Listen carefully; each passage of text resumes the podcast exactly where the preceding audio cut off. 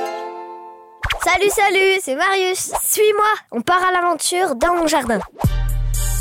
Savez-vous planter les choux Savez-vous planter les choux Le podcast qui va te faire aimer les légumes, même le topinambour. Et voilà, comme tous les samedis, je me retrouve à faire les courses avec maman au Supercash. Alors que j'ai rien demandé. Marius, tu peux aller chercher le papier toilette Tu prends le maxi moelleux, hein Et puis on se retrouve aux fruits et légumes. Mais maman, si je croise un copain, c'est la honte. Savez-vous planter les choux Planter les choux Et aujourd'hui, qu'est-ce qu'on plante Des tomates J'ai trop envie de tomates cerises. Allez, j'en prends deux barquettes. Non mais maman, comment tu peux acheter des tomates On est en mars. Et alors Bah en hiver, c'est pas du tout la saison de manger des tomates. Et d'ailleurs, en ce moment, il y en a pas dans le jardin de Louis. Non Louis, c'est mon voisin jardinier. Et le calendrier des plantes, il le connaît par cœur. Ben oui. Les tomates, on les sème au mois de mars. Après, on va les mettre en pot, comme ça. Tu vois, ces petits plants que tu vas trouver à la jardinerie ou sur les marchés. Après, au mois de mai, on va les planter en pleine terre. Nos tomates, on les mangera pas avant l'été. Mais alors, euh, ma tomate du super cash, comment elle a fait pour pousser en plein hiver Alors, viens voir. C'est là que Louis nous emmène vers sa petite cabane de jardin, bien cachée sous les branches d'un cerisier. Regarde. Sur une étagère poussiéreuse, entre un pot de graines et un vieil arrosoir, il attrape un livre d'histoire. Un rayon de soleil se reflète sur le titre en lettres d'or. La tomate des villes et la tomate des champs. Une fable très librement inspirée de Jean de La Fontaine. Il était une fois une tomate qui habitait la ville. Un jour, elle invita à manger sa voisine, la tomate des champs. Bonjour, c'est la tomate des champs. Je viens pour le dîner. Ah oui, je vous ouvre, montez. 12e étage, allée 147. La tomate des villes vivait dans une grande tour de verre de plusieurs mètres de haut. Et la tomate des champs s'étonna aussitôt que malgré l'hiver, il y faisait bien chaud. C'est le confort moderne, mon cher. Ma serre est équipée de chauffage et de capteurs électroniques qui me permettent de grossir quelle que soit la météo. Oh, d'accord. Venez donc vous mettre à table, cher ami. La tomate des champs cherche alors la terre où planter ses racines pour manger. Impossible, le sol est bétonné. Mais comment faites-vous, chère voisine, pour manger Et quel est donc ce tuyau qui court jusqu'à vos pieds là Êtes-vous malade Mais non, Oh, c'est ce tuyau qui me nourrit.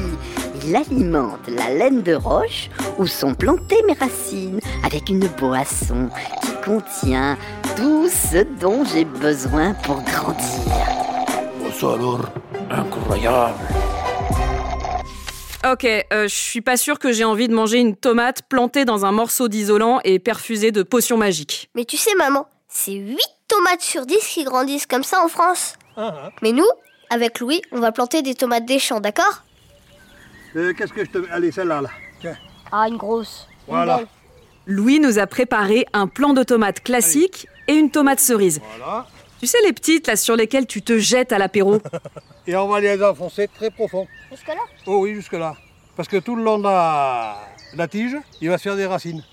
Ouais, donc faut Allez. bien mettre euh, 10 cm en terre, quoi. Hop, on va planter nos tomates. Donc, juste à côté du tuteur. Tu prends une tige ou un bâton où tu pourras accrocher ta plante quand elle va grandir. Voilà. Maintenant, on a ce qu'on appelle une cuvette. Ça fait un gros trou autour. Ouais, ça fait un creux. Ouais. Et ben, on va le laisser le creux. Pour mettre l'eau et comme ça, elle s'échappe pas. Voilà Tu plantes le au milieu là Où il est Oui. Du temps, je vais chercher les salades. Ça, c'est la petite touche de Louis. Avec notre tomate, on plante une fleur, l'œillet d'Inde, qui va repousser les insectes, et une salade qui va profiter de l'arrosage de notre pied de tomate. La salade, si tu leur piques trop profond, elle meurt. Donc faut juste qu'il n'y ait que de la terre à ce niveau-là, pas plus haut. Juste à ras du collet. C'est pas trop mal. Ensuite, on arrose. Ah, Est-ce que j'ai peut-être oublié l'été dernier Hum, Je t'ai pas dit, je suis la grande spécialiste du plant de tomates grillées sur balcon. Et non, ça se mange pas. Voilà, on arrose tomate et, euh, et salade. Voilà, doucement, Attention doucement. tes pieds Alors, tu vois, regarde, t'es en train d'arroser à côté. Donc, tu, tu arroses bien comme il faut dans le sillon, comme ça. Regarde, hop. Je, je fais le tour avec le bec. Comme ça, ça tasse comme il faut la terre autour. Et par contre, toi, après les tomates, on les arrosera plus sur les feuilles. Parce que si on les arrose sur les feuilles, ils chopent la maladie. Laquelle Le mildiou. Donc, c'est une maladie cryptogamique. Et voilà qui recommence avec ces mots compliqués. Ok, Zako, c'est une maladie due à un champignon. Le problème, c'est qu'il se mange pas, le champignon.